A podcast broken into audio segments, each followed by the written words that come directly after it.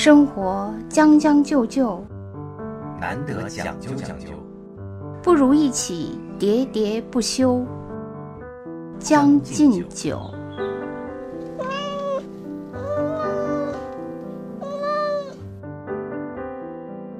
然后终于可以不用在家老那个闷着了哈啊！哎，你这个呃，到我们这儿来窜访哈，路上有没有什么惊险的事儿？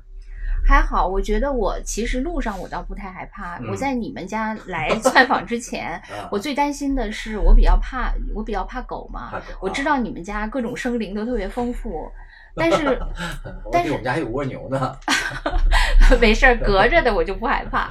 就是直面的惨淡的人生，我就很很恐怖嘛。但是特别奇怪，就是我竟然一点儿都不害怕你们家的这个宠物，就是这一猫一狗。对，嗯，可能它们天生具有亲和力，还是因为你把它们没有驯养的，他们都已经失去了猫性、狗性了。对我，我确实对它们，它们好像是我这么多年来遇到的唯一不害怕的两个、嗯，两个宠物。而且我觉得他们两个好像跟你也特别亲哈。你这个狗就老是围着你打转，然后这猫呢就在你的头顶啊、身边、啊、盘旋盘旋，一直在观察你。其实我我觉得我是一个小时候跟宠物一块儿长大的那么一个小孩儿。嗯我小的时候就是我们邻居家养了好多只猫，嗯而且都是可能是因为我当时很小吧，所以我觉得那些猫都好大，嗯，对，是一个小时候看这些东西是很大的。它们可能也确实很大吧，就是而且那些猫呢，它们都活了好多岁数，就是有一只活了三十六岁，啊，真的吗？是是，猫还有活这么长的，这得破对吉尼斯纪录他们？也是就是老夫妇两个人嘛，没嗯孩子就养了好多猫，嗯。所以我其实小时候是跟他们在一起长大的，因为嗯那时候就是邻里之间以前都是走的特别近嘛，我作为一个小孩儿，整天跟他们那些猫在一起，啊。但是我发现我有一个问题，啊。就是当我离开某一个东西的时候，我反而突然它成为我生命中的一个禁忌了，我很害怕它了。啊！为什么呢？我不知道，我以前这中间发生了什么？没发生什么，就是呃，包括我我小的时候，我们家还养过一只芦花鸡，啊就是嗯一个很肥的一只芦花鸡。嗯后来有一天，那个我爸爸的一个学生吧结婚，啊然后我爸爸那个时候没有什么东西可以送他，就把那只鸡杀 了送给他，说就是一个那个什么嘛。然后之后我就我就不知道为什么，我就突然变得特别害怕鸡了。哦，你这个心理对对，我我自己也没太想明白，就是我因此猫和鸡你是我害怕他们报复你啊？不是这样，因为我不是施暴者嘛，我我对他们都很好，但是好像这个东西一旦从我生命中离开报复你们家亲人。我我还我不是特别怀念，我反而是就是惧怕。我我不知道这个像什么心理学家会会对我这样的是一种什么样的就是你可能觉分析得他。们的灵魂还在你周围。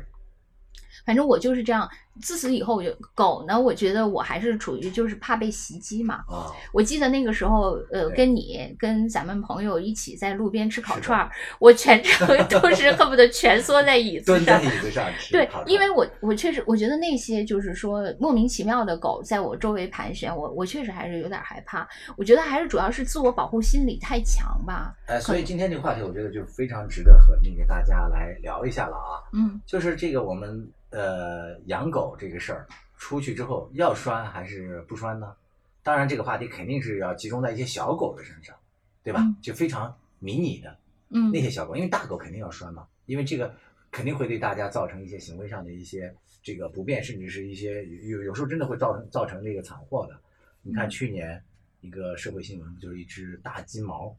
深圳的嗯吧，把一只那个小泰迪给咬死了嘛。最后哦，我还以为摆个小孩儿呢，原来导致的那个金毛呃那个泰迪的家人又来又哦，打死了那只金哎毛。他们怎么还会同类相残造呢成了对啊，狗是会的，哦然后就造成了这个就挺大的啊一，个其实人也会的会事件，，所以嗯我不应该奇怪，人也会相残，对人相残比他们还要严重。群死群伤的还。对，嗯所以就是就是你是一个怕狗的人士，那我呢又是一个养狗的人士，对吧？嗯我觉得我们也可以从各自的角度来聊一聊。呃，社会现在都快立法了，就是这个出门不牵狗是有可能要罚款的，嗯对吧？北京好像说就要出台这样的一个政策，要罚几百元。那为什么还有这么多人不拴狗呢？你作为一个怕狗人士，你是怎么样想对方的呢？你看到一个不拴狗的，你第一反应是什么？除了害怕，我我觉得我是这样哈，我觉得呃，我就已经是一个条件反射型的，就是你刚才说到那个怕狗的，其实对我来说呢，就是大狗我肯定怕，但是我我小狗我甚至也有点害怕，就是我已经形成了一种对狗这个种类就是有条件反射，就除了我目前为止只有你你家的这条狗对我来说是例外，但其他我都我记得有时候我那个每次就是进电梯之前。我都在祷告，开门的时候 千万别啊，对，千万别就是从楼上下来，他牵着狗，我要跟他同梯，那个我一定谦让，让他先下，我绝不。然后，但是有的时候我先进去了，就没办法了，他中间 出来，对，有有一次我记得那个就是我先下来，然后中途上来了一个人牵着一个吉娃娃，可是我还是怎么办呀？不是，我还是条件反射的啊的一下就缩到了那个电梯墙角，因为我因为我有一个预期，就是千万别来狗，千万别来狗，不管它来的是大狗和小狗，因为它是狗，就符符就是怎么说符合了我这个预期嘛，我就很害怕，我就一下跳缩到了那个电梯角，然后那个主人就很不屑的，就是牵着他的吉娃娃说：“至于吗？”我我自己也觉得是，因为我 就就确实有点不至于的，我也挺羞愧的当时，但是我确实也碰到很多就是比较大的狗，它也没牵着，呃，包括没有就是在电梯里没有戴那个就是一一个叫什么口罩，嗯 是吧？就是不是就是那个对。套套在嘴上。对对对，其因为那个它还会有的狗还会在那个电梯里小便啊，或者滴很多口水啊什么，在那个也确实会有。就是我我就觉得呢，就是呃，就是这种本能的恐惧，你对这已经来不及思考为什么害怕，对，就是害怕。对对对，我我觉得我是一个就是对这个提心吊胆嘛，所以我每次都真的是祈祷。还有我在底下等电梯，我也很害怕，我特别怕电梯 开门就冲出来一只狗，因为这我也遇到过好多次。哦，我觉得一般的主人，就是我我我在，我觉得我这些都是随机的。比如说我在北京的这个我住的这个小区，我觉得基本上邻居还好，嗯基本上大型犬都会戴着这个一一个那个口罩，嗯嗯，就是基本上他们有的看到我，他们会不进来，就是让我先下去，哦，而不是说我先让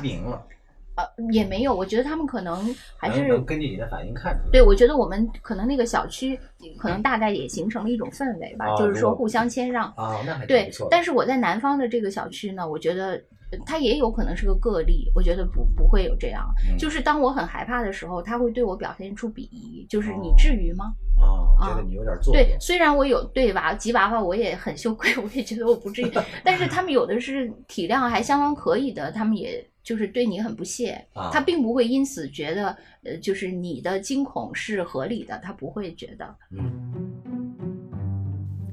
大家好，我是北京电台主持人耿化，朋友们都爱叫我带货达人。这一次我代言的是一档生活脱口秀《将进酒》，由我的两位老友江山兔子出品，社畜日常必备，通勤路上首选，华语地区包邮。你你从你的这个养狗人的角度呢，你觉得？对我我说实话，就是你刚才讲那个，就是进来一只吉娃娃把你吓得就是缩到电梯角落这个画面，嗯对我来讲其实也是见怪不怪了嘛。嗯我们作为养狗人士也经常，就是你出门遛狗的时候，狗拴的非常好，因为我家这只是雪纳瑞嘛，嗯是一只收养的流浪狗。那它这个，在我看来啊，它是一点攻击力都没有的。它也做过绝育手术，嗯它跟所有的狗不打架，甚至呢，我还一直那个骂他，就是那个奴颜卑膝，因为他见到所有的陌生人，你为什么不害怕他？就是因为他见到所有的人，他第一反应都是去讨好你，因为我觉得嗯可能跟他有有过流浪的经历有关系。嗯嗯所以你你会觉得他毫无任何的那个攻击力，就开始不停的摇尾啊，就希望你那个给他点好颜色。你看，就是像我家这样一只没有任何攻击力的狗，然后走在街上，有些人呢、就在我们小区里面，可能离我还有这么几米远吧，就会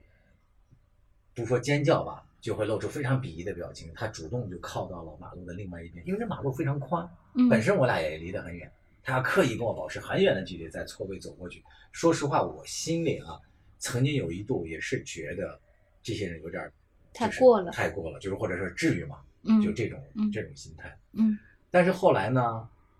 我确实也那个呃看过一篇文章，他有一些改变了我的思路嗯，就是呃这个人是以日记体的形式嘛，就写他说这个呃，有一种恐惧是写在了基因里面的。嗯就是为什么呢？就是他说他自己啊，从小就从出生开始，恨不得就是他稍微懂一点事开始，他就害怕所有的就是身上长了这些细密的羽毛啊，或者是这种毛发的东西。嗯嗯他说他那个举了一个很简单呃很很很很那个印象很深刻的例子，就是他大概一岁多的时候还不会说话，他的那个叔叔给他家就送来了两只那个毛茸茸的小鸡，就小鸡仔。嗯放在一个纸箱子里，他就吓到，就是睡觉都不敢睡，躺在床上就一直指着那个箱子，就一直哭哭哭哭啼啼。最后他妈妈没有办法，就连夜 把这两只小鸡又给他叔叔送回去了。他就讲，那当然他对猫和狗这些东西，他看到的第一反应就是他没有思考的这个余地，嗯他第一反应就是炸了，嗯整个人就炸了。哦，我看到这样的一种东西之后，我就有一点理解了。你知道为什么吗？就是比如说大家说这个密集恐惧症，嗯嗯有些人有，有些人就是没有。嗯，我就没有。你没有，但是你看我啊，我像去，我有一次去吃饭，嗯那个酒店自己装修嘛，然后有那个包间，那个包间里面呢，它插了一束那个呃干的那个莲蓬，哦，我知道。你懂吗？那个莲蓬里面有一些那个，我现在不能说了，你看我这身上，我自己以己度人嘛，嗯我就能够理解这些怕狗的人，他未必是做作，或者是嗯，对我我觉得你刚才说的那些都是一些极端的情况嘛，嗯就是说他可能天生对某种，比如说我还听说过有一个有一种人对那个任何有核就是有核的那个呃水果都害怕，比如说苹果，这个我还头一回是听说，对他就不能吃中间有核的那种。哦还有这种人，对对对，就是什么样的人都哎，你看我们这期节目本来是要聊这个是这个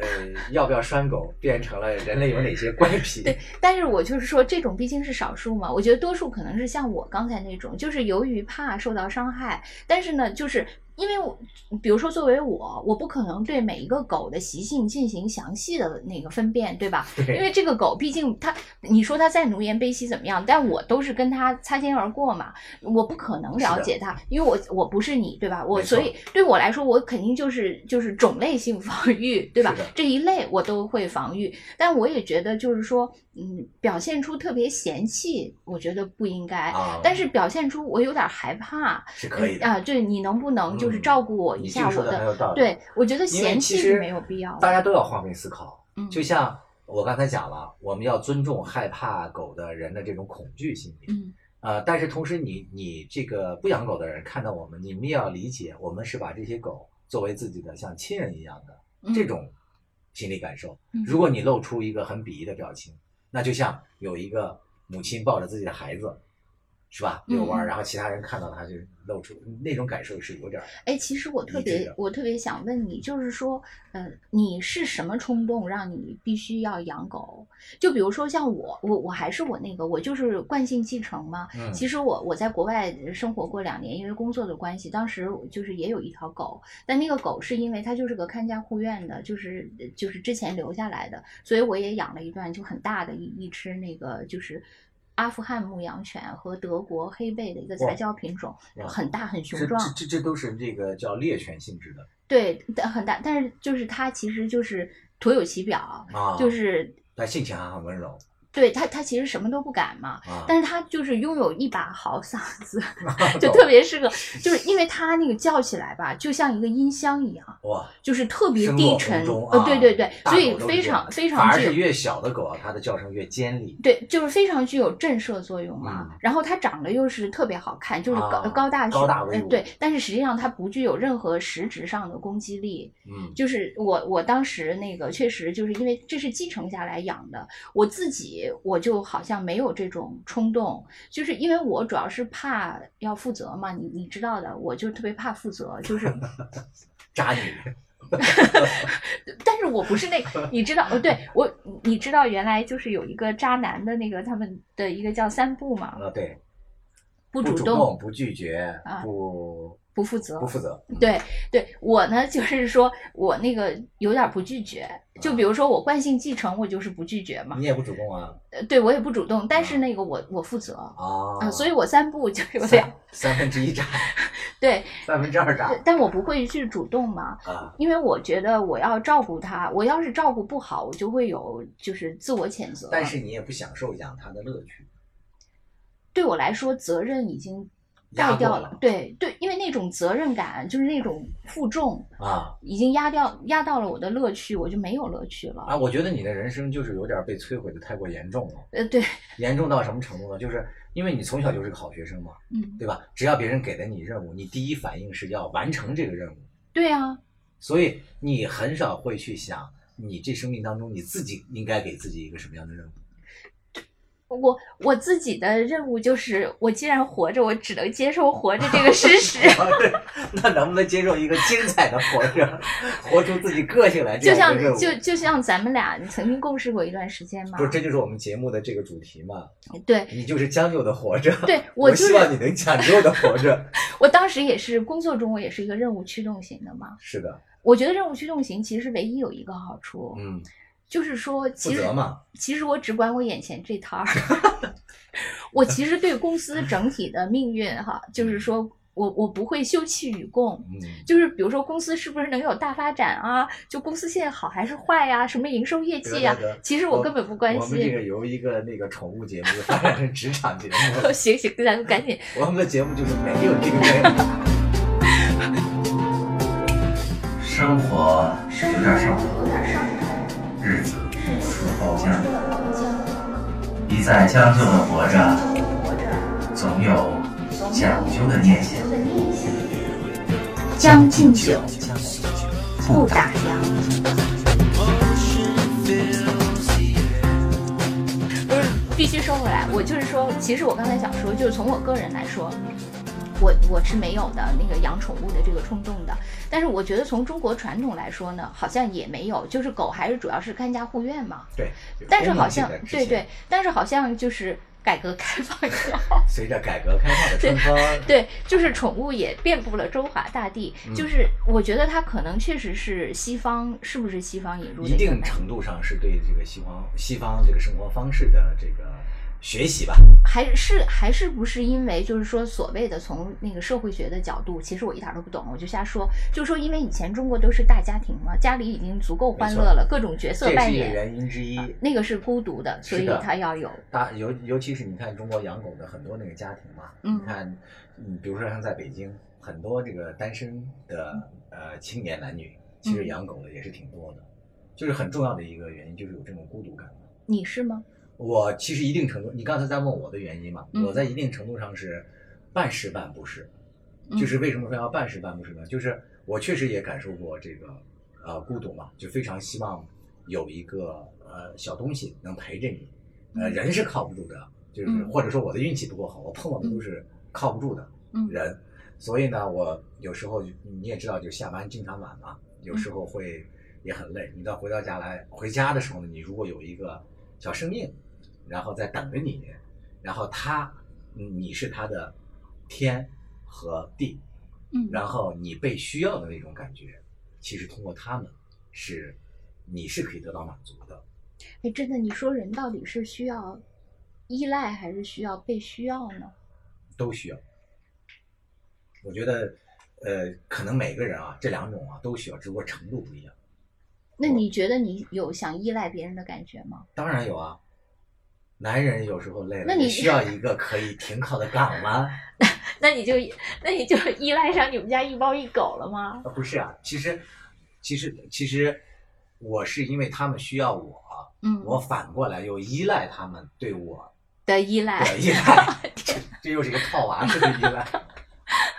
对我我说半推半就啊，是因为我的那个上一只狗，嗯实际上是，呃，我同事因为家里头闹政变，啊闹离婚嘛，就嗯夫妻俩就已经影响到他工作了。嗯然后，呃，一只很可爱的雪纳瑞，当时一岁多嘛，就无家可归了，就要成为流浪狗了。嗯然后在这种情况下，我就收留了那只狗。而且养狗这个东西吧，其实人都会自我安慰，说是有一种叫缘分。当时我那个同事，呃，把这只狗寄养在另外一个人的家里，先待两天嘛，因为没地方去嘛。然后中午我们午饭的时候，就有四五个人一块儿去看那只狗。那只狗当时叫名字叫乌拉啊，嗯也提它就是我们五个人去的时候，那个我们那个同事上楼把那只狗接下来，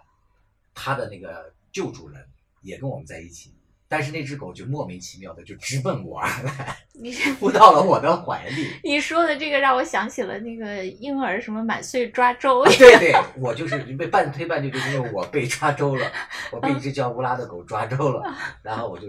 嗯就只好为它的生命负责了嘛。嗯然后后来又养了十年，它陪了我十年。当然说这十年后期，因为是呃我为了养它，也受尽了这个人间的冷暖、城市的白眼，就是因为它我总不在家，有时候回来晚了，它就孤独的叫。嗯然后为了这个呢，就是有些不善沟通的那个邻居，嗯还曾经跑到我家门口就倾倒了一些垃圾。哦我都不知道为什么，后来他还在楼道里贴了大字报，说这个狗叫或者是怎嗯么什么的。呃，其实这点我也非常想在节目里呼吁一下，就是我觉得还是要以沟通为前提来解决问题，不要用这种暴力冲突的方式就激化矛盾。嗯因为我根本都不知道这个狗在叫这个事情，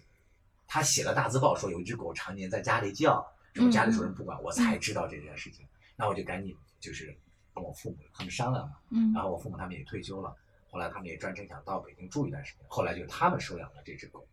就是防止它叫。啊，防止它叫，就为了它，其实连我父母的这个生活方式都改变了，生活轨迹都改变了。嗯然后这只狗就后来就由我的狗就变成了我爸的狗，嗯嗯就成了我爸最忠实的呃小伙伴了。嗯，然后包括后来我爸生病那个得了那个肿瘤嘛嗯，在治疗化疗期间也非常痛苦，然后经常夜里有时候他睡不着觉嘛，他就在我们家楼下围着那个楼就小区转弯嘛，嗯我们家那只狗就陪着他一圈儿一圈的转。后来那个狗年纪也大了，当时那个已经十岁，它走不动了嘛，它就嗯坐在那个中间，就是我嗯爸在围绕的时候，它就坐在中间看着我爸啊，目送着我爸转来转去。啊，当然后来这个这一对儿老伙伴吧，就一前一后，就都、都那个嗯离开我了嘛。嗯嗯，但是你回想起来，就是从我的角度来讲的话，我多少是会因为，呃，我的这个狗狗，它陪我爸一块儿走了，我心里头会有一点点的慰藉，就觉得他俩在一起，我爸在那边也不会孤独。就是从这个角度来讲，啊、我就对我的这只狗还是有这个有一点那个叫什么，呃，感谢的。嗯所以那个后来他走了之后，我还专门跑到那个南六环那个一个地方给他进行了那个火化嘛。嗯然后火化了之后，把他的这个骨灰也埋到了我爸的墓地的旁边。这个真的在一起就确实这。这才是终极陪伴，真的是吧而且是互相陪伴。是的，是的嗯。然后其实你就说到现在这只狗了嘛，它叫那个葫芦啊嗯，它的这个命运呢，就是简直就是上一个狗的轮回。就是我们家那只乌拉走了，就是两年多的时候嗯，然后我的身体状况也不太好嘛，就是睡不着觉什么的。然后就是有一天非常意外的，就是给给上一只狗治病的那个医院，嗯又给我打电话说收养了一只在街上流浪了半个多月的一只狗，嗯然后就是和我们家的乌拉长得一模一样。啊，嗯一模一样。嗯，然后后来，因为我半推半就，我实在不太想养了，因为最后狗走的时候那种痛苦，那种嗯别离，心里头还是很恐惧的嘛。对我也是觉得，我刚才说的那个不愿意负责的恐惧，也是不愿意面对这些。结果在这个时候，我们的那个就是上次那个乌拉的那个主人，嗯然后他去那个宠物医院，呃，给他们家的另外一只狗治病嘛。嗯。然后那个医生就又让他把这个葫芦带到我家，说让我先看一眼。啊。同样的主人又把它给带了回来，然后同样的毛发，同样的年龄，他到我家来也是一岁多。嗯。然后甚至他一进我家来，又是毫不犹豫的又扎到了我的怀里。嗯。你知道那一瞬间，我现在说起来都有点激动，就是当时我哗的一下就眼泪就全都就流下来了，就像轮回嘛，嗯。就一下子就感觉他就没走。我后来就给他取名字，又想叫他乌拉，但是我觉得对他不公平嘛，嗯。然后就带他出小区遛弯儿，然后小区的人就听到他的故事之后，就都给他取名叫糊涂，但是叫来叫去就叫成葫芦了嘛。这就是我半推半就养了两只狗的故事，就是这样。哇，真的太，哎我 人讲的兔子，我自己也热泪盈眶，讲的兔子也那个什么。其实从这个角度，就是呃，反过来说，就是狗它真的是会在一些呃你人生的一些嗯比较终极的苦难面前，那时候其实不是能用呃你的理性思维去疏疏导的，在那个时候就是简单的陪伴，比如说他的一个小爪子搭过来，他能感受到你的情绪，他能陪着你，就像当初我们家的那个呃乌拉能够陪着我爸一圈圈的转，我爸就特别特别认同他的陪伴，嗯，就是呃就是就是这种感受，就是会起到非常大的作用，并不一定需要什么理论啊。对，我觉得陪伴，你说这个，我想起来我以前看过的一个一个动画，啊一个特别短的动画片，嗯就是有一个独居的老太太，然后她有一天收到了一个大快递，然后打开机器人儿机器的狗，不是哦是一个机器人那个我也看过。对，然后他就他就嗯每天机器人儿就陪着他，然后有一天那个机器人儿就突然间就就停停工了，然后他就发现哦原来那个机器人儿没电了，然后他就去抽屉里给它装上电池，然后机器人儿又活动了，嗯，然后他们俩每天都在那个就是屋外晒太阳，我看过，啊画面非常美。，对，结果有一天那个老人老人走了那个机器人儿说怎么不动了，然后还给他去找电电池，对对对，我也看过这个。啊、找电池也没有用了啊，对。其实我我我就是像我这样的，就是就是不愿意负责任又害怕离别的人。嗯，其实我不是不，我就是因为想负责，所以我才不愿意负责。如果我不想负责，啊我就无所谓了嘛。是的，是的。，对我就是因为我要负责，所以我特别害怕负责。嗯，然后以我，所以我就想，哎呀，如果我老了以后能有这样一个机器人儿，我真的，我跟你说，我我我比我觉得我比任虽然我一点都不懂，但我比任何人都更期待这个人工智能机器人的到来，嗯因为我需要有这样的一个陪陪伴。对，就是这个陪伴，我也知道它其实也并不是一个完全机械化的，嗯，但是呢，我觉得它比起就是宠物来，又是不用让我面对生生离死别。，对我，我愿意有这样的一个陪伴。各位好，我是中央广播电视总台主持人李志。面对生活，是该将就将就，还是该努力讲究讲究？且听我的两位老朋友兔子和江山为您好好说道说道。欢迎收听脱口秀节目《将进酒》，每周一、周四晚八点准时更新。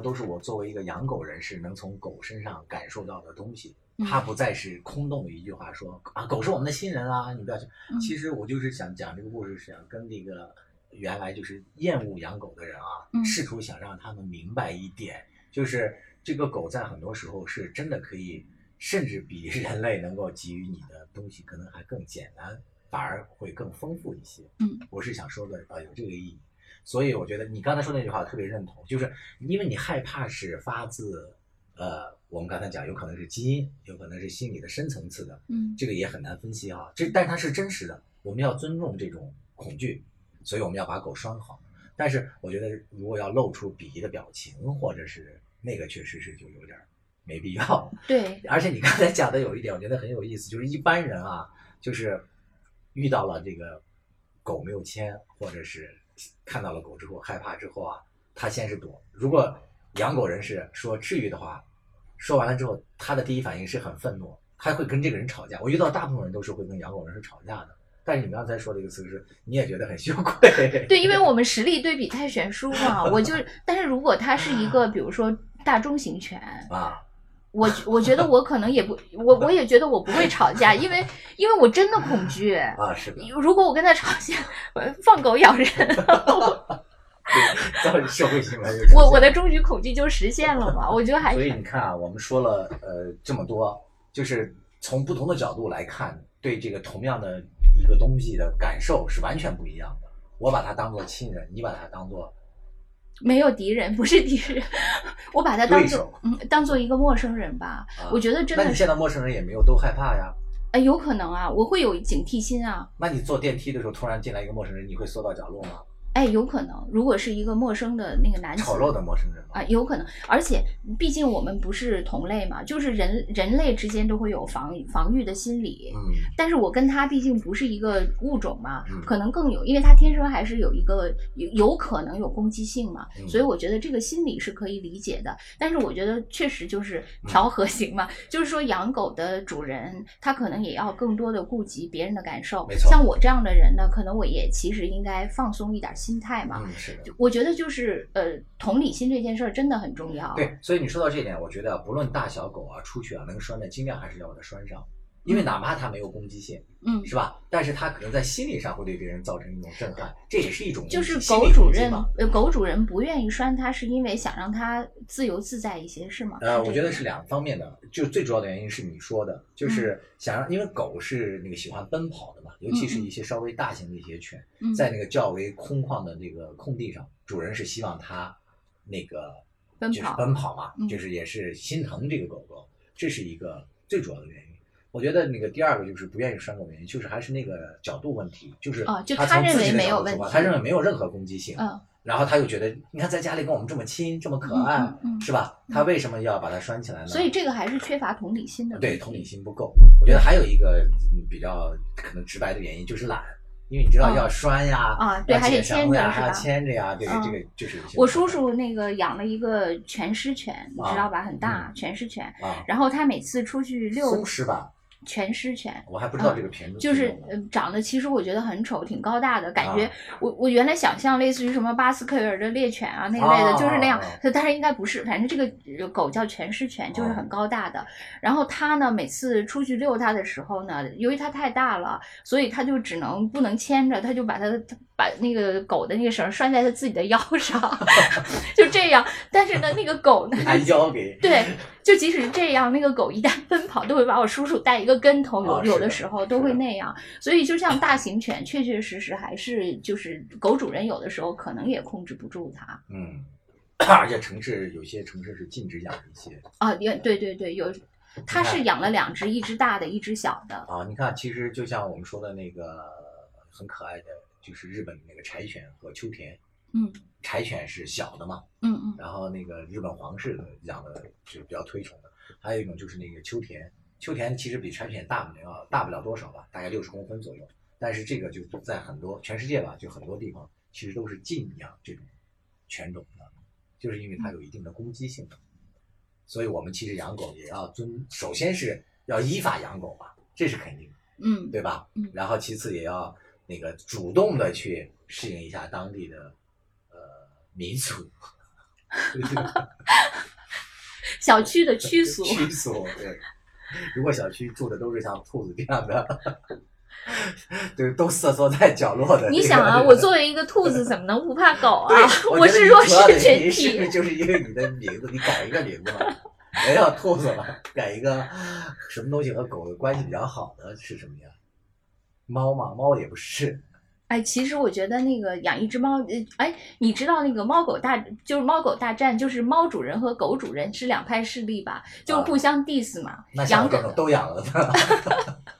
左右互搏。哎，你知道吧？就是狗主人和猫主人互相啊 diss 吗？对，很多，这是常年的那个什么。啊，为什么会这样那你就像南北方说喝那个啊？咸豆腐脑咸豆腐脑豆腐脑，这这这好多东西没有为什么。但但是我觉得这个可能比那个更呃，就是更复杂。我多少知道一点原因，这个咱们可以专门作为一期来聊。嗯多少知道一点原因就是说，那个猫主人是看不起狗的这个性格当中的一些弱势的，比如说我们看的狗是忠诚，但是他们看到的狗是奴性，嗯嗯他们是这么理解的。嗯然后那个猫会猫主人会觉得我们的这个人格多独，猫格多独立呀、那可是谁都不讨好呀。那可是那那要这样说，那猫主人对猫是不是也有一种奴性呢？所以说啊，就是人都是灯下黑嘛，看别人都是很清楚